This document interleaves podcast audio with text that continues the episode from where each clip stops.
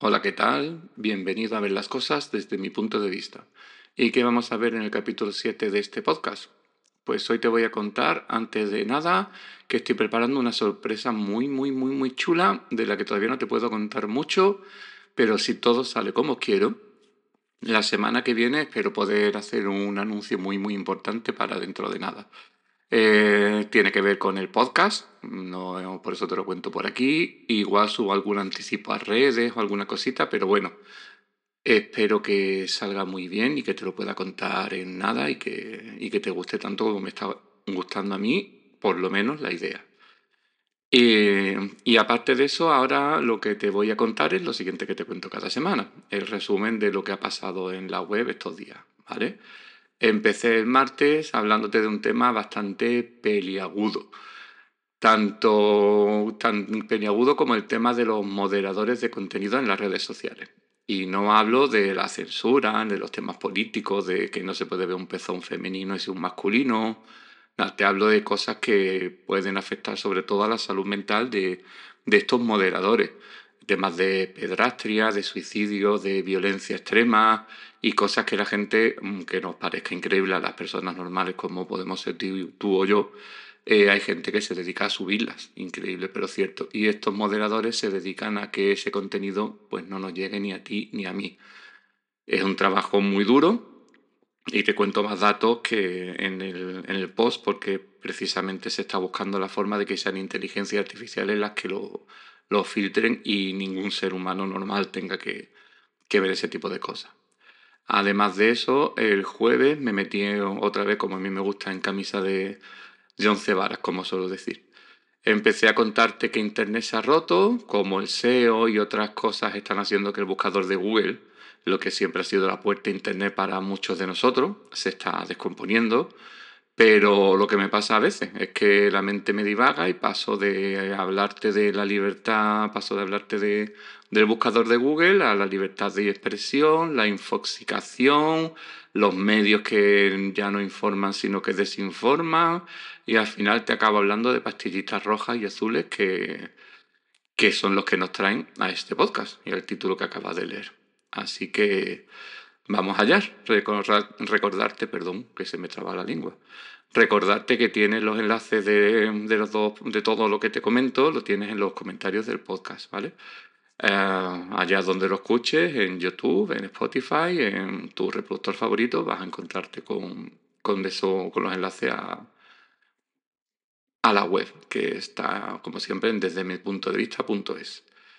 Bueno, y a lo que vamos, pastillitas rojas y azules. No, no hablo de droga y quiero pensar que no soy tan viejo y que conoces la peli de Matrix, ¿vale?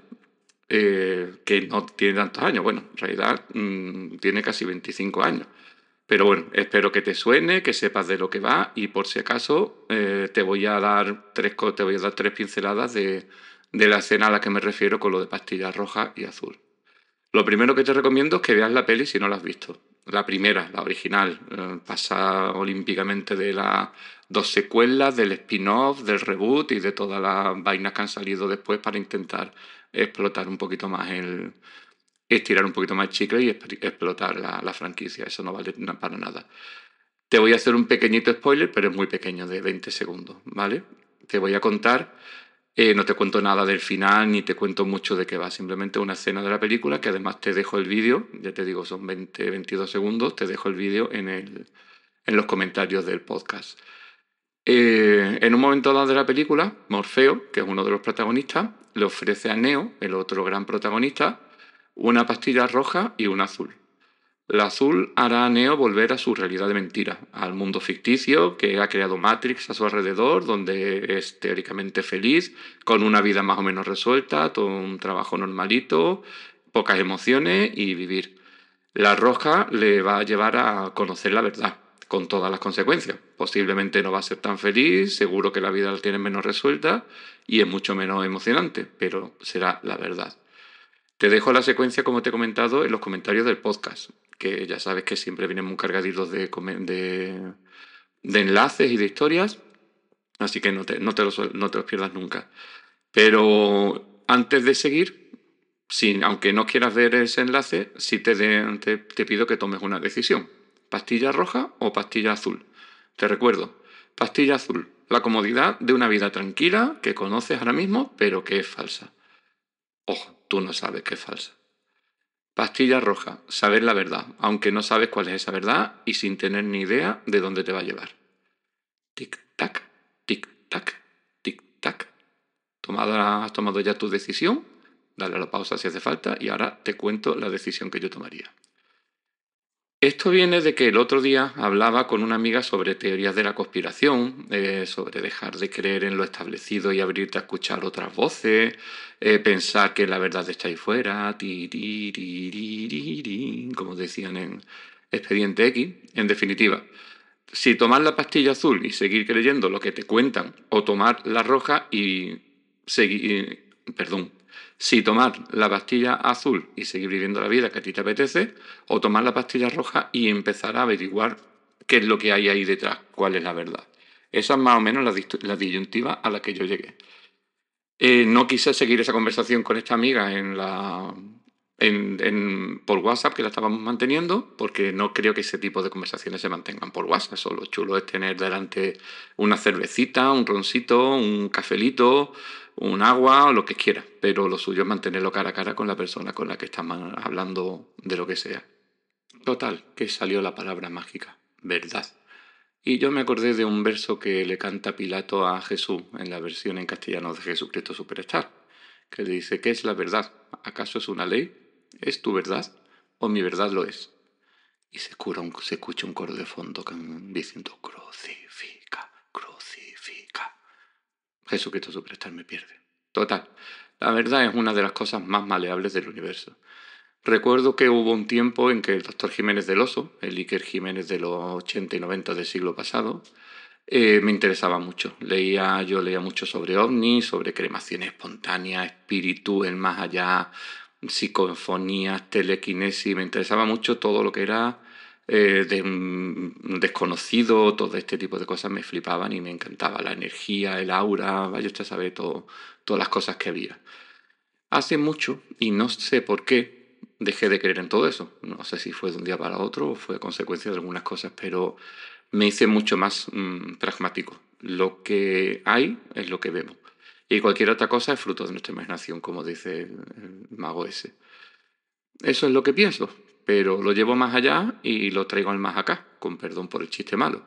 Y muchas veces pienso que lo que hay es lo que yo veo realmente, como decía ese de la contaminación. ¿Dónde está la contaminación? Que yo la vea. ¿Dónde está la contaminación? Pues me pongo un poco en ese plan.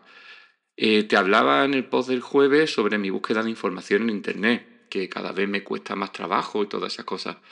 Y cuando pienso en información, pienso en mi hobby, sobre todo. Es curioso, pero pienso en cámara, en drones, los móviles, en estas cosillas que a mí me dan la vida, videojuegos, cositas así. Del resto de cosas, creo que cada día me interesan menos. Son reflexiones que estoy haciendo casi a vuela pluma, así sin pensarlo mucho mientras te cuento esto. Pero es que cada día estoy más aburrido de, de todo, del mundo y de todo.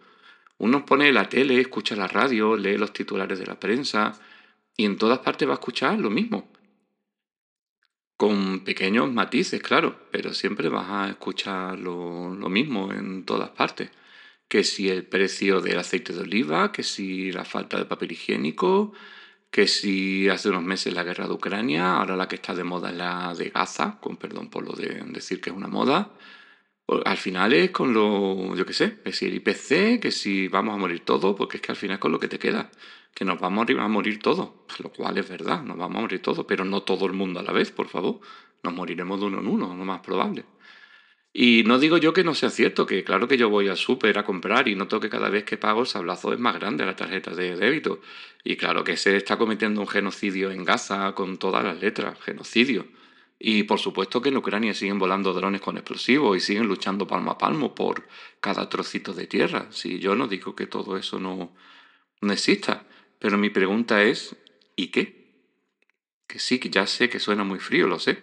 Perdona si me tenías por una persona más o menos sensible y comprometida con el mundo y con la sociedad en la que vivimos, pero es que cada día me preocupa menos realmente de todo eso y me preocupo más de lo mío, de lo que toco, de lo que me afecta, de mi trabajo, de mi salud, de mi ocio, de la gente que quiero, lo que tengo a mano que ya sé que vivimos en un mundo global y que si a Biden o a Putin o cualquiera de los chalaos estos les da por tirar cohetes nucleares, al final nos vamos todos a tomar viento fresco.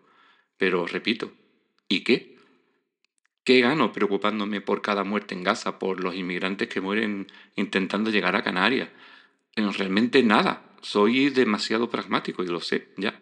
Y no creo que desde mi sillón, tuiteando o saliendo a manifestarme el domingo a la Plaza de la Constitución o cualquier cosa de esta, Netanyahu vaya a dejar de bombardear Gaza. Soy mucho más frío y mucho más pragmático que eso, lo siento.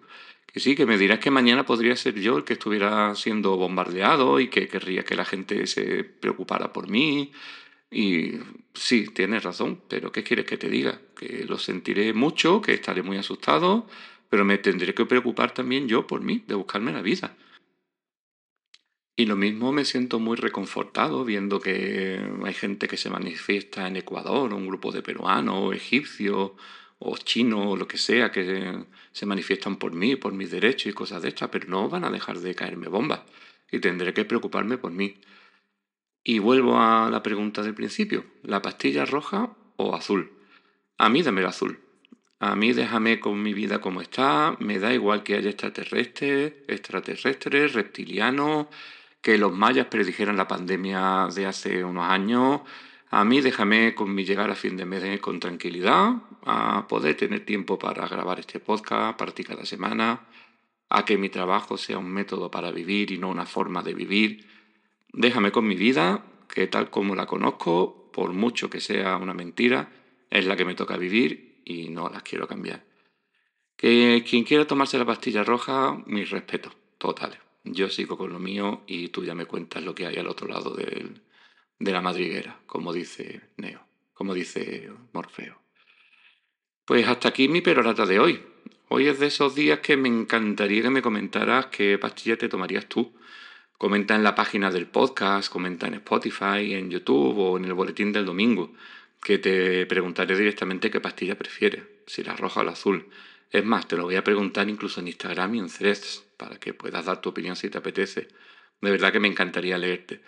Tienes todas mis redes, como siempre, ya lo sabes, abajo en las notas del capítulo y me puedes contactar y contarme lo que quieras. Y hasta aquí el podcast de hoy. Espero que te haya entretenido un ratito y, y que la semana que viene nos volvamos a ver juntos. Que tengas un grandísimo día